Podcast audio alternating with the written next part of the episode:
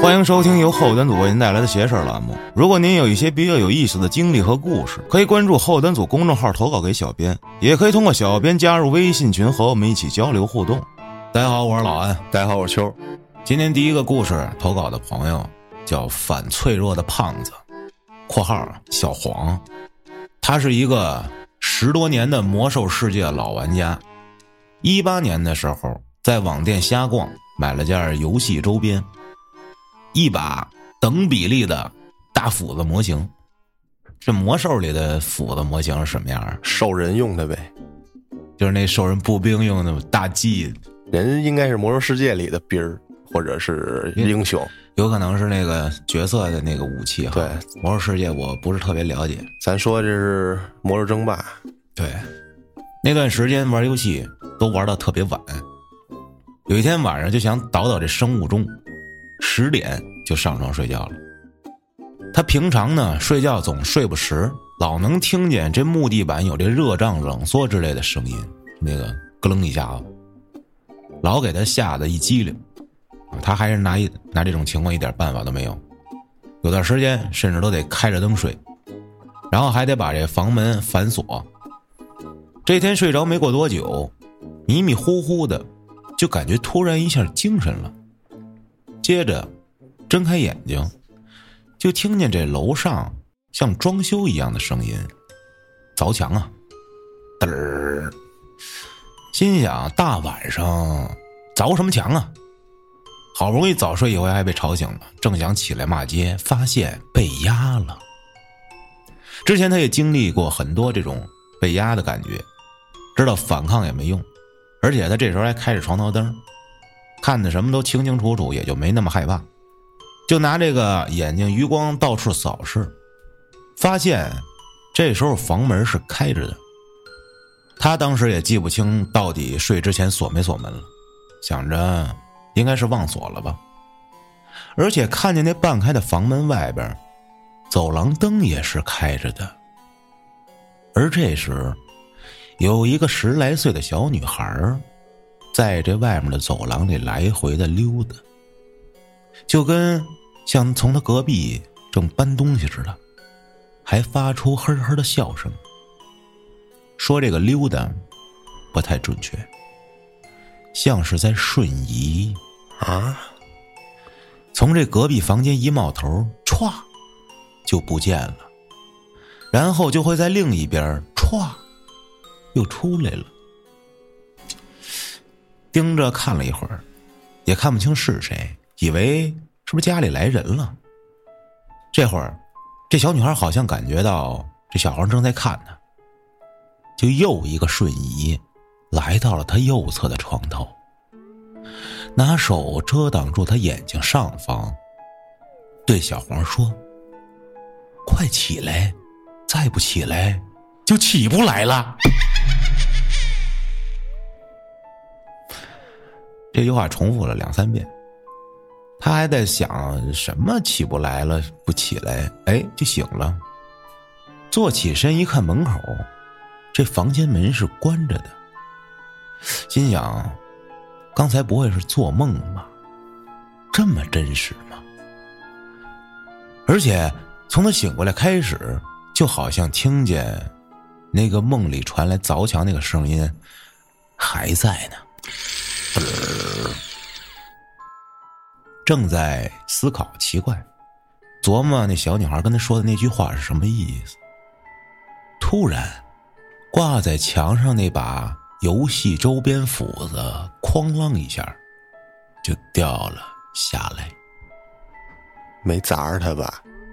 应该没挂床头上吧？那是，这玩意儿不能挂床头。这个事儿也就不了了之。他想了想。这小女孩到底是谁？啊，琢磨了琢磨，说他舅舅的女儿，大概几岁的时候，车祸去世了。如果活在发生这个事情的年纪，应该跟他梦里那个小女孩是一样的。接着，投稿的朋友叫 N 五五 W 叹号叹号叹号，说前段时间他们村有个老人去世了。大家就聚在一起聊这个事儿，聊着聊着就聊起了村里发生在几年前的这么一件事儿。说他们村有一个叫小田儿的。话说这么一天，这小田儿在村里溜达，当他走到一条老巷子的时候，这条老巷子的旁边老房子里都没人住了。这小田儿走过这条巷子的时候，就看见这巷子两边站满了人，而且他都不认识，也没想很多，往家走。就当他快要到家的时候，被一个人给拦了下来。这个人是一老头穿了一身蓝色的中山装，瘦瘦小小。他也不认识这老头就问：“怎么了？”这老头就死死的盯着他。就在这小田被盯得快炸毛的时候，老头开口了，说：“以后不要走这条巷子了，这条巷子不是你能走的。”小田就问：“为什么？”老头也没搭理他，扭头转身走了。小田也没管，觉得这老头是不是有病，就回家了。回家，就随口跟家里人这么说了一句，但是家里人也没怎么在意。可是过了两三天，这小田的一个姑奶奶去世了。家里人去奔丧吊唁的时候，在晚上，就是下葬的前一天晚上，而且他们那边都会有这鼓乐队啊啊，村里人也会在那儿打牌聊天。就在晚上吃完宵夜之后。小田就瞅见这棺材前面刮起了一阵小旋风，接着就看见了他已经去世的姑奶奶坐在神堂上，吃香辣纸烛。哇！小田哎呦我的妈呀！骑上摩托车就回家了。第二天就跟家里人念叨，家里人一听啊，那你肯定是碰上点啥了，打算过两天带他找人看看去。当天下午，小田在家门口晃悠的时候，来了一算命的瞎子。这瞎子说：“我给你算一下吧。”小田当时也没得干，说：“那算算一卦呗。”说要不要钱呀？算命的说：“啊，给我来一块钱就行。”但是等这算命的算完了之后，就说了一句：“哎，你这命太好了啊，我算不了，你这钱呀。”哎，不收了。说完走了。这小田心里就纳闷儿。过了一会儿，小田的父母干活回来，他就把这事儿跟家里人说了一遍，自己还美呢。家里人就说：“算命的话，你哪信？别信啊！”就在准备吃晚饭的时候，隔壁的一个老太太过来了，八十多岁，来了就跟这小田的父母说。让小田这段时间不要出去乱走，说看着这小田最近有点不太对，啊，越看越瘆得慌，还说赶紧找人过来看看。说完喝了杯茶也走了。等这晚饭结束，小田就接了这朋友的电话，说呀让他来隔壁镇找他。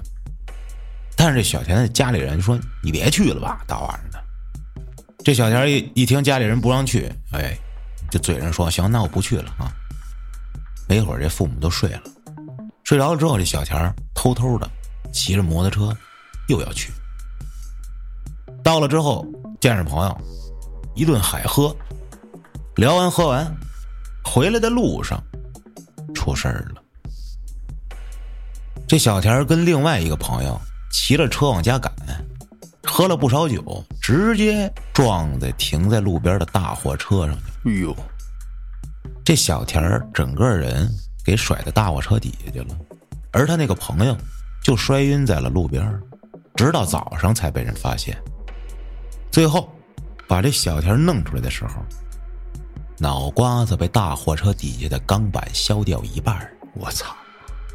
两条腿上的皮就跟脱袜子一样被脱了下来。哇，就蹭的吧，在地上。对。这小田父母当时也到场了，最后往家里回的时候，碰上隔壁那老太太，老太太自己跟那叨咕：“这都是命啊，是因为他走了那条不应该他走的路说这人出事之前都会有很多预兆，啊？然后还不听话，还非得出去喝酒，还得酒驾。接着投稿的朋友叫做潇潇，在他小时候没上学之前，跟爷爷奶奶一起住。打他有记忆开始，奶奶就一直生病，糖尿病引发尿毒症，最后导致失明、卧床不起。最严重的时候就回老家县城住院了，最后也是在那儿离世的。他没有这个午睡的习惯，从小到大，甚至到现在他都不午睡。但是他清楚的记得，就在那一天，他特别累，特别想睡觉。话说，一个小孩啊，精力旺盛的很，但是那天就是很奇怪，没办法，大中午的睡了。就记得他是做了一个梦，梦里梦见在老家县城住院的奶奶回家了，一改之前面黄肌瘦生病的样子，而是老照片里跟爷爷结婚时候那种充满精气神的样子，穿着之前在家经常穿的衣服跟裤子，手里拿着平常喝水用的大茶缸子，和那个离开家时候打包好的随身小包。甚至手里拿的手绢什么颜色、什么花纹，他都记得清清楚楚。就向他这边床边走来。奶奶后来失明了，但是梦里，奶奶的眼睛很明亮，并不是浑浊的。奶奶走到他身边坐下来，拍了拍一旁的他，什么都没说，坐了一会儿就走了。接着，他就醒了。醒了之后。刚给他老爸讲完做的这个梦，爷爷就打来了电话，说奶奶没了，就是想再见他一面的奶奶。而且就是他刚跟他爸说完，这电话就来了。而且这个梦过了十多年了，他还记得非常清楚啊。后来在他奶奶去世大概一周左右，他在家里啊滑轮滑。这奶奶的房间门正对着客厅，往里看可以看见床尾。他奶奶平常就爱坐在床尾那看电视。他滑轮滑路过这屋子的时候啊，一闪而过，用余光感觉这屋里有这么一个人的轮廓，是出现在床尾的位置，就是他奶奶经常坐的那个地方。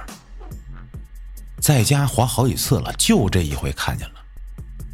这是头七，再反过来往屋里看，什么都没有，吓了一跳，突然手链就碎了，当天晚上就发了个高烧，后来也就没啥事儿了。啊，那应该就是头七他奶奶回来看他来了，正好一个礼拜嘛。他说，这一般遇上这不能算好兄弟吧，就是过世的啊亲人。他出现了，让你看见了，吓你一跳。故事情节里都会伴随着发烧哈啊。咱们来聊聊为什么？哟，怎么着？你最近进修学到这一科了？我没学到，这是接下来这个故事啊。这位朋友他有所研究啊。接下来投稿的朋友叫明明，是冥币的冥，她是一个女生。她说她自己呀，八字普通，佛道无缘，从小无奇遇，身边无灵异，是个对玄学很感兴趣的吃瓜群众。二二年的某天，忽然就发现自己有了这个招灵体质，莫名其妙的日子过得高潮迭起，一言难尽。咱们接下来看看他是怎么分析这好兄弟的，前提。这一切情况仅限于他自己碰到的，而且排除平行空间维度重叠的这些脑洞。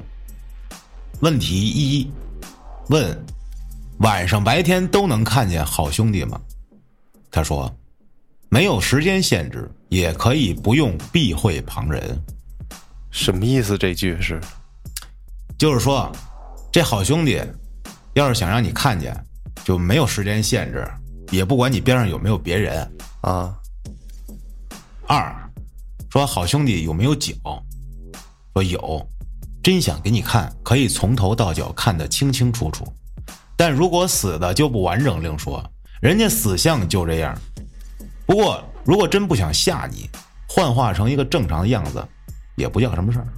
哦，而且死的不完整、不好看的，有脚没脸的，看得清清楚楚，他都见过。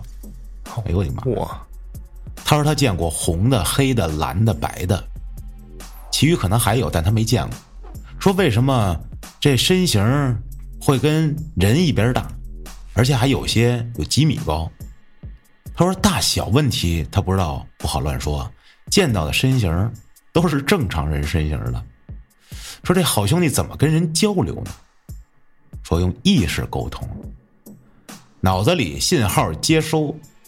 不是说真听到一句一句说出来的话，而是接收到一个完整的意思，啊，明白什么意思吗？就是这就能解释为什么，比如说两个人同时出去，其中一个看见并且听见声音，另外一个看不见听不见声音，是这意思吗？不是啊，你看，比如说今天这一天你都干了什么什么什么什么事儿，啊你跟我是不是你得告诉我的话，你得一句一句的说出来。啊今天我起床，然后上厕所、刷牙、洗脸，好兄弟就是怎么告诉你，歘一下你就知道他这一天发生什么事儿了。就直接传达给你。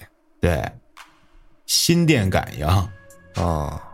说为什么有人能碰到好兄弟说话呢？说能跟人面对面说话的，就跟人没区别了，这不是彻底乱了维度限制了吗？嗯。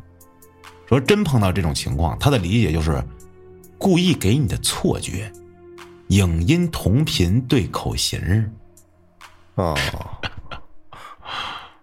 明白吗？也是通过意识传达给你，但是他以为他对他对口型 跟电影似的，嗯你感觉是这个前面荧幕在出声，实际上影是没声的，然后要放音效跟他同步。嗯说如果就是要来吓死你的啊，他就怎么恐怖怎么来。说那这好兄弟不吓人的时候什么样？喜怒哀乐、七情六欲，好好坏坏的，他都见过。本质和人一样，你有的情绪他们都有，执念深浅而已。他自己就是属于愿意聊两句就聊两句，不愿意就该骂骂，就滚滚滚。啊 说，那么咱们聊这个好兄弟的时候，他真的会来吗？来了怎么办？这就有点恐怖了啊！你看，咱们现在正在聊，啊。说当事人就是这个当事好兄弟，嗯。正聊他呢，尤其是那种不怎么好死的，寿命还没到，那些就没了的，会在人间痛苦的来回，而路过的周围本来就有的，都说了说跟人一样啊，八卦是非，他也愿意过来听一听，围观一下。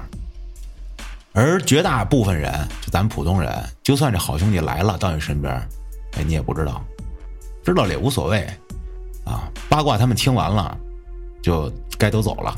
啊，就是跟刚才他说的那个似的，人家想让你看，就会让你看见，啊，人家就想听听，也没想让你看见，就不会让你看见人家也没想招你，啊。是吧？你为咱聊呢，他也想 听听现场版，这这从哪儿听？咱们录完了再走了。对 这他就跟好多咱们其他听众时候，人家不留言，哎，对，对，就听完就关了他非吓咱们一下子，说咱不敢讲了，他也没得听了，啊。对吧？说啊，如果你是体质特殊的，哎，那就得看你有多特殊了。万一点儿背，这好兄弟来了不走，跟着你了，那就啊，好自为之。说那这好兄弟跟着人，会不会跟着就不走啊？说会，但得分情况。这前世今生有渊源的啊，那你觉得人家走不走？还有就是你时运低，一般几个月自己会走。特殊体质容易招啊，好一点的几个月会走，差一点的帮他完成心愿才走，最差的就缠着你不走，你得找人解决。嗯那么好兄弟能不能进寺庙呢？说啊，寺庙供奉的这佛像也不都是佛，什么护法、野仙、妖魔什么都有，这本身至清至浊都进不得，宝相庄严的寺庙，即使不是佛，也行正道，正其圣，好兄弟也进不得。但有些佛像太邪啊，进不进得去不一定，也可能看不上被轰出来，或者压根儿不敢进。啊，这灵体有特殊机缘被送进寺庙供奉香火的可以进，这明白啥意思吗？明白。说那是不是见了好兄弟就会生病，导致身体变差？说好兄弟所谓的怨气、煞气收放，其实可以自己控制。这里也只是指那些无意想弄你的情况。对你友善的好兄弟碰到了，你不会感觉到不舒服，因为人家收着呢，啊。碰到不管你死活的，哎，那至少得病一通。遇到这体质敏感的人，什么心慌、手抖、头疼、恶心之类的，一般是本身体质；二是他们正在提醒自己的存在，一般也就一阵儿走了就好了。啊，他说自己每次遇上好兄弟，他都会出现一阵类似低血糖的症状，就头晕呗。对，而且这个当好兄弟情绪激动时，啊，会引起他的身体更加的不适。他在疫情期间是全程小洋人儿，啊，是唯一一次和他们有关的身体病痛、冤亲债主聚集讨债，找他来了。哇，接下来咱讲讲具体的啊。我说，今年的一月，二三年一月，这天下班叫车回家，行驶到某条主干道的快速路，忽然心慌、手抖、恶心、冒汗，以为低血糖，细想觉得不对。自打得知了自己有这招灵体质开始，这体感上生理性的不适基本消失，一旦不适必有异常。他就很笃定的，行了，我又遇上了。他还很确定是和这条路上的某个灵体撞着。这种熟悉的确定感，大概又是身边的这好兄弟在暗示自己。没一会儿，这身体的不适消失了，也没当回事儿。晚上回家静坐，意识模糊间回到了下午，下午那个场景还原了。他依旧坐在车里，在那条路上，而前方不远处有一个人横穿马路。这个人红色衣服，男女看不清，好像及肩的卷发，而且觉得他的姿势很奇怪，他不飞也不走。而是爬着过马路，速度还挺快，啊，他就想，哎呦，这做了好兄弟，肢体还挺协调。接着看得更清楚了，难怪这位用爬的，没有脚，或者说这位是缺少了整个下半身儿，哦，只有上半截儿，就剩俩手了。好在没拖着肠子，还挺干净的啊，半截儿。哎呦，这段片段到这儿结束，之后的片段就是漫天的骷髅，有戴头盔的，也有光秃秃一颗头的，各种大小连片。我的妈呀！他看着看着挺无聊的，没懂什么意思啊。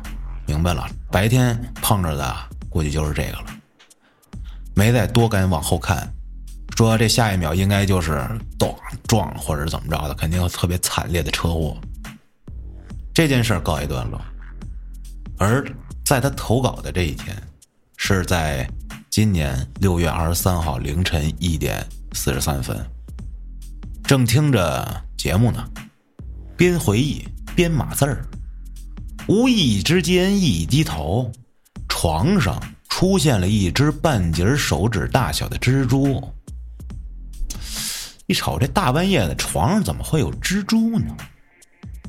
赶紧拿张纸把这蜘蛛撵到地上去，莫名心里突然一个激灵，心跳开始加速，头也开始疼了。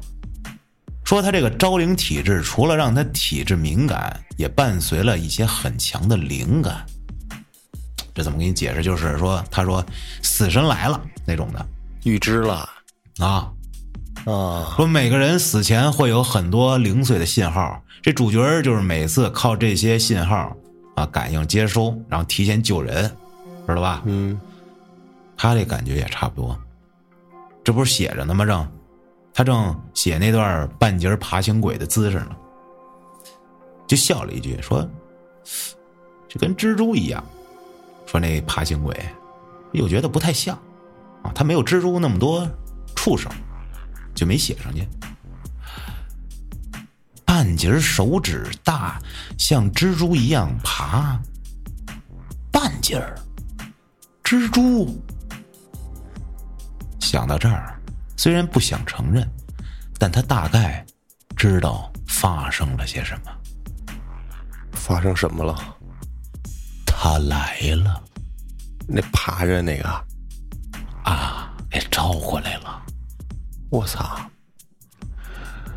他这屋里的家具这时出现了异响，滋滋，赶紧把电脑往床上一扔，阴沉着个脸说道：“你是那半截儿红衣服吧？啊，行了行了，我知道了，你大半夜老实点啊！”我操！说完这句，家里的异响停了，接着。顺着感应，他得到了一个信号。这半截跟他说：“我看你正说我写我呢，我就顺着你这个感知就追过来了，有了一个通道。我操！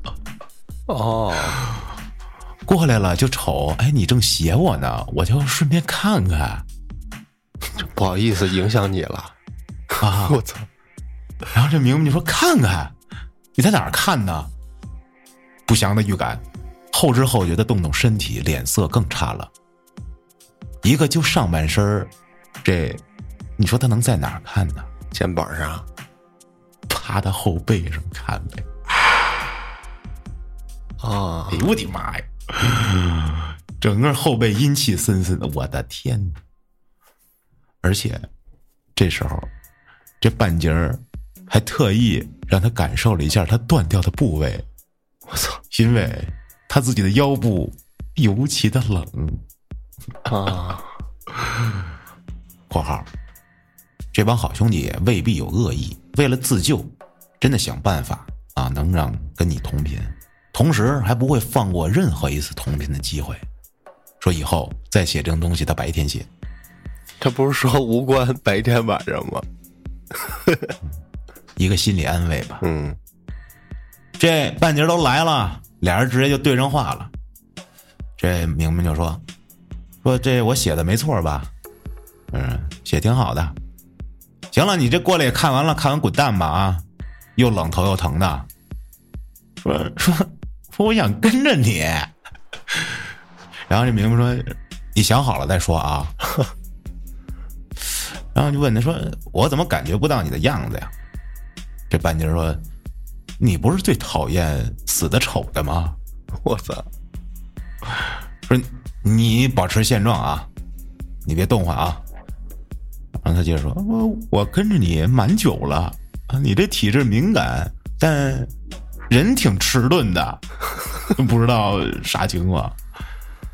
你他妈过来找揍的吧？操啊，故意的吧？哎，接着这半截就说：呃，我叫叉叉叉。”我三十一岁，我之前搞艺术的，我这，你什么你呀？啊，什么玩意儿不管不顾的，死了还作我，臭直男！你报名了也没用啊，不可能让你跟着我。我也不碍事儿，真的啊，我我就是觉得你温暖，我就爱跟着你，我就半截儿，我操，我就对我就半截儿，你有什么可怕的呀？操，这怎么办呢？半截，我就让你背着我，不沉？怎么他妈成喜剧了？然后这明明说，我忍耐有限啊，别逼我扇你。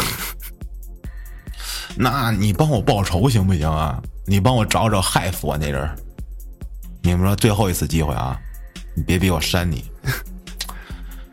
哎，然后这半截就，哎，明明说，我还是给你超度吧啊，这样你以后就不用重复的死来死去、爬来爬去了啊，去下面该干嘛干嘛去。半截儿，哎，明白说，你说话呀，上半截儿，哎，你就超逗吧，这不乐意呗也。是啊，想让他背着吗？这不温暖，跟他妈小品似的。哎呦，接着是这第二件事儿，嘴欠八卦惹是非，当事鬼又来了，还是红衣。你看，这都题目都给你写好了。嗯，说前同事男，咱们叫他 J，四十岁。是分公司的负责人，已婚无子。某次假期携妻子岳母出行，高速路发生严重交通意外，二死一伤。这场让人遗憾但并不离奇的事故，却让业内众说纷纭，质疑此人人品的传言满天。据说当时车都翻了，直接报废了，而这个 J，神奇的只有一点轻伤。副驾老婆跟后座岳母也没立刻死，而是抢救不及时失血而亡。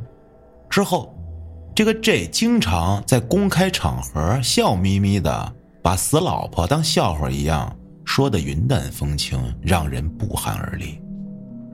那是有点可疑，而且这个 J 公然职场出轨。这三儿还是下属，两人出双入对，从不避讳。车祸前，夫妻正在闹离婚。这妻子死后不久，这 J 就跟这三儿结了。还有，车祸前一年，J 给妻子和岳母买了不少保险。这妻子老爸已经不在了，受益人写的都是 J。警察怀疑。这场车祸存在谋杀的可能，唯一的嫌疑人就是这，但终究证据不足，最终以意外结案。而现在这个 J，诸事不顺，到处人设崩塌，看来是报应。以上内容是和同事聊天，其中一个对 J 特别不待见的人顺嘴聊起来的。这时候，明明听完了，说了一句：“哎呦，当初的真相是什么啊？这除了当事人，谁也不知道。警察叔叔都查不出来的事儿，咱们这帮吃瓜群众能干啥？就当八卦听听呗。”他刚说完这句话，熟悉的头疼、心慌、冒汗，心里咯噔一下子，干了，又来了。难道说两嘴也能有链接？我也没说啥不好的呀。怕什么来什么，心里没抱怨完，这脑子里已经显像了，又传给他了这意识。母女两个人隐在黑暗中，朦胧的一束光，让明明能模糊的看到一点女儿的样子。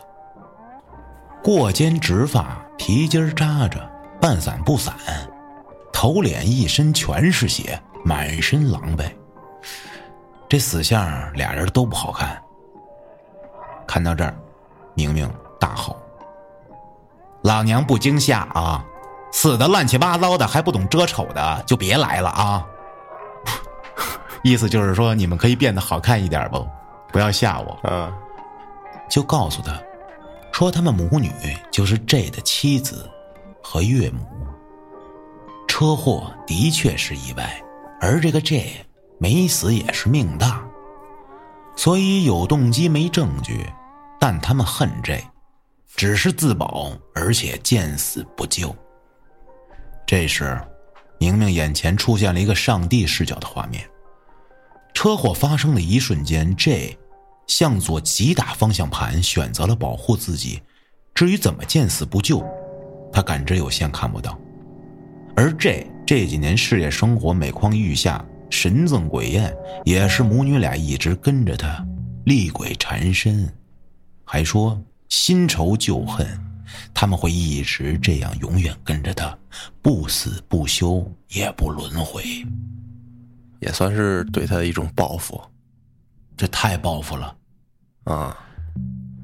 这时，J 走了过来，这 J 的这个亡妻的灵魂啊，跟明明说：“哎，你看。”接着，伸出了沾满鲜血的手指，点了点这个 J 的后脖梗子，然后，明明就看到这个 J 啊，明显一激灵，茫然的左右看了看，摸了摸刚才被点的那后脖梗子，我操！俩人又开始唠起来了，明明就说。你自己都做到了，还找我干嘛嘞？人说，我想讨你一句话，同意我和他不死不休不轮回。啊！这时候明明能感觉到这话里的执念，说这姑娘戾气真重啊，让他现在骨头缝里钻的酸疼越来越明显。但他觉得这更离谱，这跟我有啥关系呢？是啊，说我就是一普通人啊，我也不会啊，我做不到。姑娘说：“你点头就是过明路，谁都无法再干涉。你帮帮我吧。”这时候明明全身疼得更厉害，对他说的话也没当真，觉得这种事儿哪能随便来个人一句话就搞定啊？扯呢吧。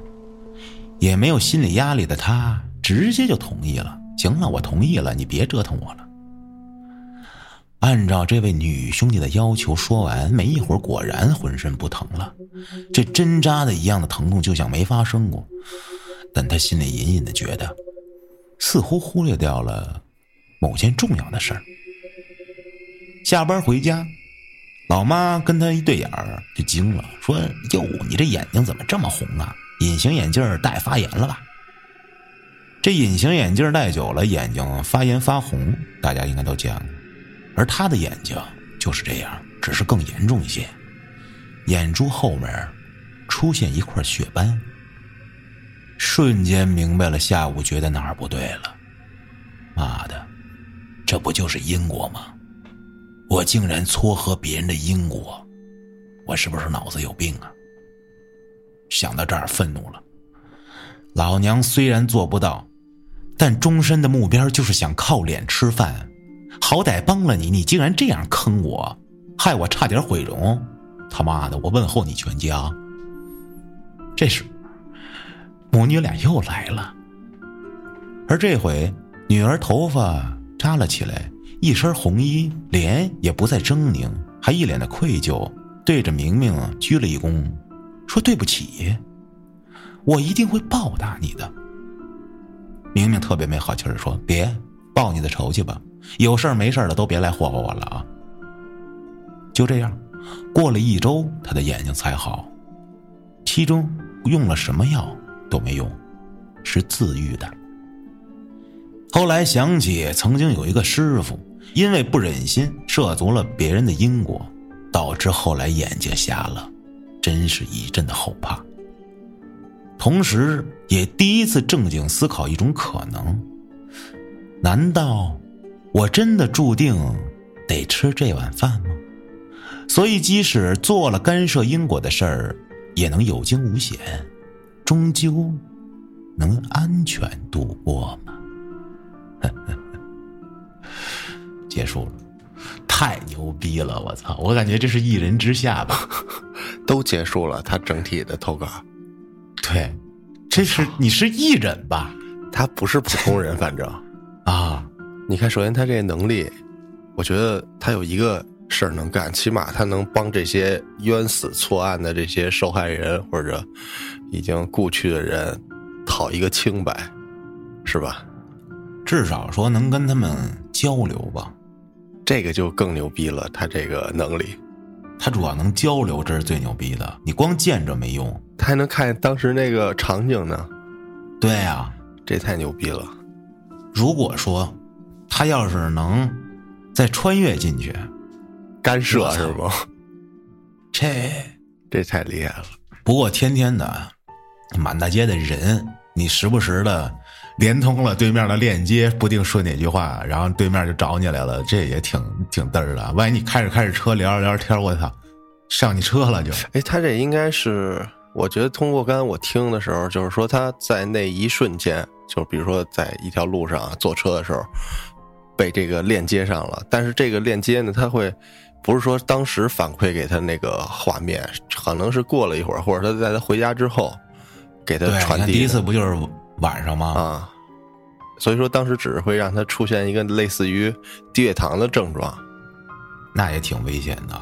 那是。然后刚才还说了那个撞见之后会不会都生一场大病？他刚才不是解释了吗？他是说好兄弟他会泄露那个自己的类似于煞气之类的，影响你是吧？那也就是说，比如你碰上去世的亲人，要是也生病了，有可能，我觉得啊，人家没想吓唬你，只不过你自己被惊着了，啊，然后你掉了什么一魂一魄呀，是怎么着的，然后你就病了。我觉得这也算是一种可能。然后我还觉得就是说被吓着之后生一场病，是不是说他当时那个人的状态也本来属于一种低落的时候？对对，你看我妹妹，啊。我不讲过吗？他最近就老生病，而且我爷爷老看他就，一看他他就又厉害了。啊，比如说这孩子，你妹妹，她这段时间她可能就是气运低落或者怎么着，身体状况不好，免疫力差，她就该生一场病，这也是相辅相成的。正好好兄弟在这段时间，你气运低的时候，你又能看见他，他也能看见你，然后哎反正就是巧合一下就撞见了。这种事情啊、大部分人都碰见过，所以说碰见完好兄弟之后，大家会发烧一场啊，或者病一下什么的。有可能，然后。其次就是说，这个是好兄弟影响了你的气场，本来你没事儿是正常的，然后他来了，把你的这个免疫力啊或者是气场给你降低了。然后还有就是，比如说你说亲人，你看见亲人之后你会得一场病，那首先这个亲人去世之后，他变成了呃灵体，他也不想害你，对吧？那为什么你还会生病？那是不是可能说他刚变成呃这灵体之后，他也不会掌控自己自身的周围的气场，就是冲着你了，是吧我？觉得大部分可能应该还是你自己被吓着了。啊，自身原因，对，反正他的这个能力 确实是牛逼，我觉得。你看他现在能力还差一点儿，就是一个完整的能力，他刚觉醒了一半儿。啊。你看啊，他现在只能做到跟这个好兄弟交流，嗯。他做不到说有什么手段能治他们，或者是帮他们，你明白吗？他现在欠一招，欠一招居灵遣将，操，对吧？其实他不像把那个艺人，我觉得啊，他有点像，就是你看过那个电视剧那《灵魂摆渡》似的哦，像夏冬青是吧？啊，我是没看过啊，我我他有点像那个主角儿啊，就帮助这个之前的那些冤魂什么的完成心愿之类的吧，或者怎么着对啊灵魂摆渡人了，他就对对对这个好兄弟这些尘缘一了，哎，他帮助了了之后，也就能转世投胎去了。哎，对，而且你看，他虽然没有什么驱鬼这个捉妖的手段，但是你看最后一个故事，就是那个母女俩请求他让他同意这个他们这个作作为是吧？他也能侧面的帮助这些受到冤屈的好兄弟完成心愿是吧？还真是，哎啊，哎，是不是这帮好兄弟知道他身体里其实，比如说啊，他可以一语成谶啊，他说一句，就相当于这叭就给这合同按一钉儿，啊，然后都找他实现这个想法来，只是他自己现在不自知。没准儿。你看那太牛那逼了！半截儿的那人，他也就是想在他身边待着，也不要害他之类的。是啊，可能在他身边是有修为什么怎么着，提高对自身好之类的。不是温暖吗？是啊，温暖。你说怎么会感觉到温暖呢？正常人来说，呃，你我之类的，或者说阳气旺的人，应该是不是说不能近身嘛，对吧？他应该不属于阳气儿旺嘛？他要阳气儿旺，这些好兄弟还敢找他？对他又不属于阳气儿旺，他又不属于这种特别，呃，怎么说呀？状态不好的人。你说状态不好，那好兄弟肯定是趁着他弱要他命那种嘛。啊，趁你病要你命。对，附在你身上干点啥，他也也没有过，是吧？说明他这个体质很特殊，介于阴阳之间，能给那个世界的人带来一种力量。他现在就缺一个帮手，哎，缺一个照例啊，找他来，然后跟阴间签一合同，他以后就是灵魂摆渡人。就帮助那些冤魂。哎，我操，这太牛逼了！希望明明啊还能继续的把他后续的故事一件一件的再发给咱们。啊，那你说这个灵魂摆渡人，他要是没有这个剧本，是真的根据编剧脑子里想出来的吗？没准就是有这么一类人，我觉得应该会有，就像他就是一个特别适合啊适合的这么一个体质。啊，他一点都不普通。我都讲了这么久了，我我也我也没戏。但是我现在老觉得啊，就是越发的觉得，咱们一聊啊我跟你说，身边啊，这个窗户边上绝对有一大堆扒墙根儿跟那儿听的。你说这，嗯，还是老有两下子分析的，真是哪个了？或者那这他妈老是怎么胡说呀？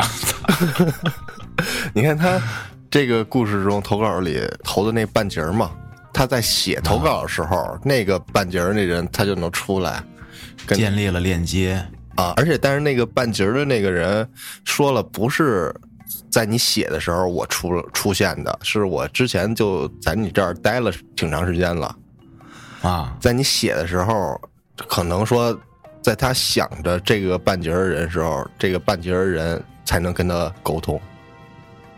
或者是这半截人这时候正看他写的呢，他出来了。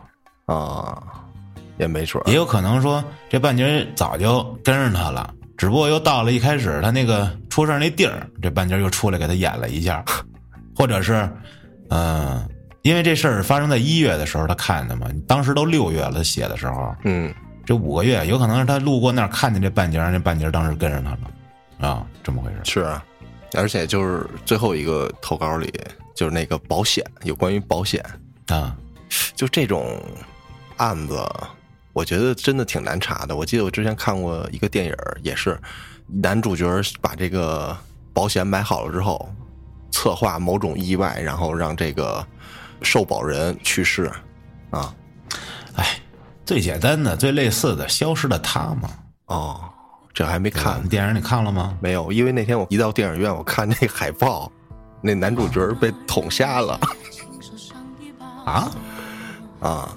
被捅瞎了。海报，电影海报挂在电影院里面那些海报，有那样的海报，我怎么不记得？说网上说有些观众看完了生气，就把这个怒火发泄到这个海报上了。哦，这么回事儿啊！啊，明白了。今天也就聊到这儿了，感谢各位的收听，咱们下期再见。为何